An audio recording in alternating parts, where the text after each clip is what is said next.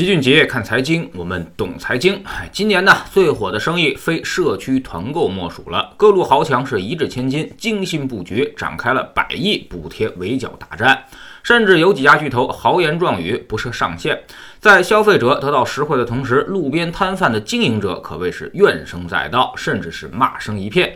就在这两天，官媒一篇文章突然给这事儿定了个性，很多媒体呢直接取名为“别惦记着那几捆白菜，科技创新更令人心潮澎湃”。那么文章说，互联网巨头拥有雄厚的财力、大量的数据资源、领先的数字技术，人们期待巨头们不仅能在商业模式上进行创新，更能承担起推进科技创新的责任。这不仅是为企业发展储蓄技术，也是企业的社会责任之所在。消息一出呢，很多人都转发了消息，甚至是拍手称快。大家都认为，所谓的科技巨头就应该承担更大的责任担当，去更深层次的进行科技创新，而不应该用资本的力量与民争利。甚至有人评论，社区团购就是资本和平台借助大数据的力量在作恶。甚至呢，网上还出现了很多传言，说什么马云宣布退出社区团购，从此进入芯片产业；美团王兴、拼多多黄峥退出社区团购，认真。做好科技赋能，但这些东西全都是杜撰和虚构的。往小了说呢，是恶作剧；往大了说，基本就是造谣了。大家之所以反对社区团购，主要就是因为巨头们的通过补贴抢占了中小个体商贩的生存空间。大家原来呢就靠支个水果摊养家糊口，而现在巨头们一来，低价补贴抢占流量。而这种吃喝生意呢，它又是足够刚性的。你一周也就只能吃那么几颗白菜，啃那么几个苹果。一旦居民都从网上去采购了，那路边摊也就彻底没生意了。那么这些个体商贩也只能够把生意关了。他们是根本补贴不起的，而房租、水电、日常损耗这些成本却一直在发生，所以多挺一天就会多亏一点儿。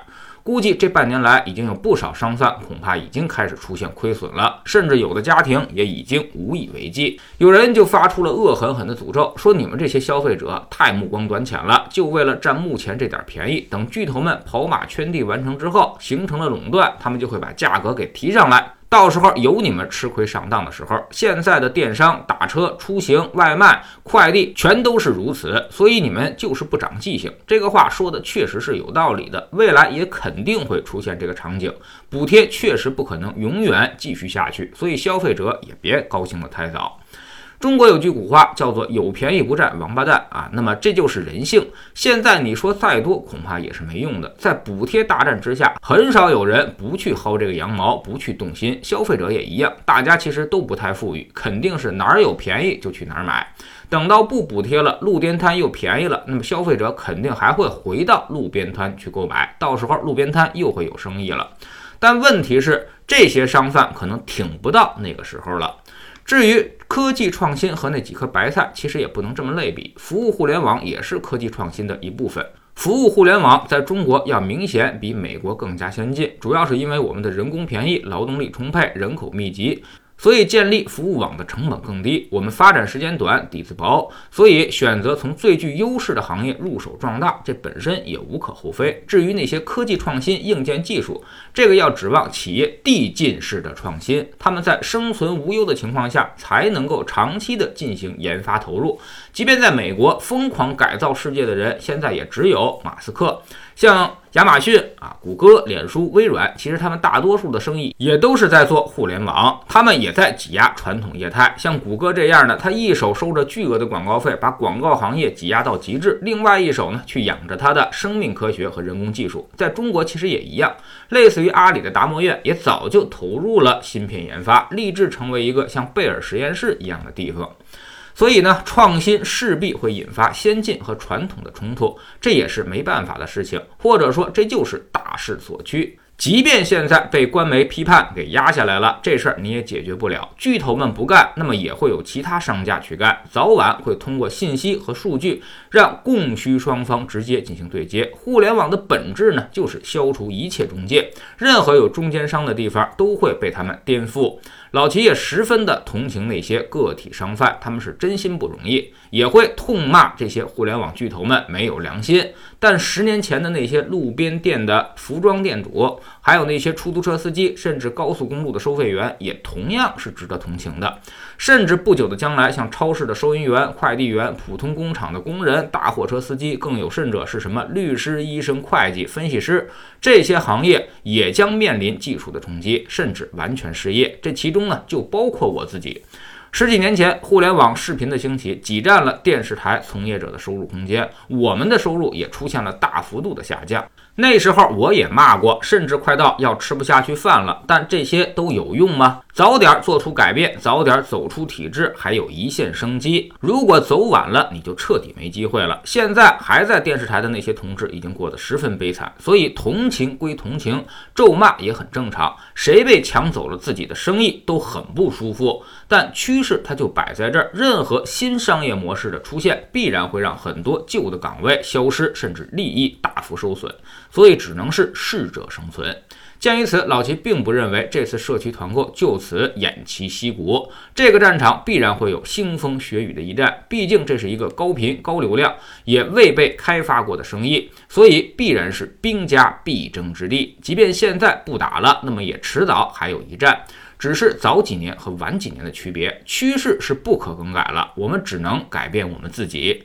至于那些贩卖水果蔬菜的小商贩，越早改变，可能越有机会。比如干脆加入社区团购的队伍，做个团长，当个配送都是可以的。千万千万不要跟趋势死磕。面对巨头们几百亿的资金砸下来，我们根本就死磕不起。如果再过个一到两年，可能一些超市都会被干掉，那时候再收手，恐怕就损失惨重了。现在一些舆论都在博取同情的目光啊，赚取那点流量，但同时呢，也在释放着错误的信号。让这些商户们觉得有人关注我们，有官媒帮我们发声，有那么多的媒体人为我们出头，所以我们还能再扛一下。但殊不知，这种都是一些不切实际的幻想，只能让这些小商贩损失更大。知识星球秦杰的粉丝群，我们每个交易日都有投资课程。周一看行业，分析一个行业的估值与业绩变动的方向；周二看宏观，定位周期，决定大类资产配置的比例；周三呢讲基金，选择低风险高收益的具体产品，并告诉大家该如何使用，让投资具有可操作性。周四呢学方法，把一些实用技巧手把手的教给大家。周五复盘一周的走势，给出重要的估值雷达，并追踪组合的表现，做出实时的调整。我们总说投资没风险，没文化才有风险。学点投资的真本事，从下载知识星球 P P 找齐俊杰的粉丝群开始。在这里，我们要让赚钱变成一种常态，让你明明白白知道钱到底是怎么赚到的。二零一八年星球建立到现在，跟着老齐做投资的朋友，少说也赚了百分之五十以上了。更重要的是，你自己已经在明显提高。知识星球老齐的读书圈里，我们继续讲洛克菲勒留给儿子的三十八封信。未来呢，我们还将为您带来。逆向投资策略、投资的怪圈、繁荣与衰退、塔木德、刻意练习、关键对话、战胜一切市场的人、结构性改革，这才是营销。戴维斯王朝慢慢变富、高效能人士的七个习惯等等好书。知识星球找老齐的读书圈，每天十分钟语音，一年为您带来五十本财经类书籍的精读和精讲。现在加入之前讲过的一百八十多本书，您全都可以收听收看。算下来每本语音书呢，才不到一块五毛钱。读书圈学习读万卷书，粉丝群实践行万里路，各自独立运营也单独付费，千万不要走错了。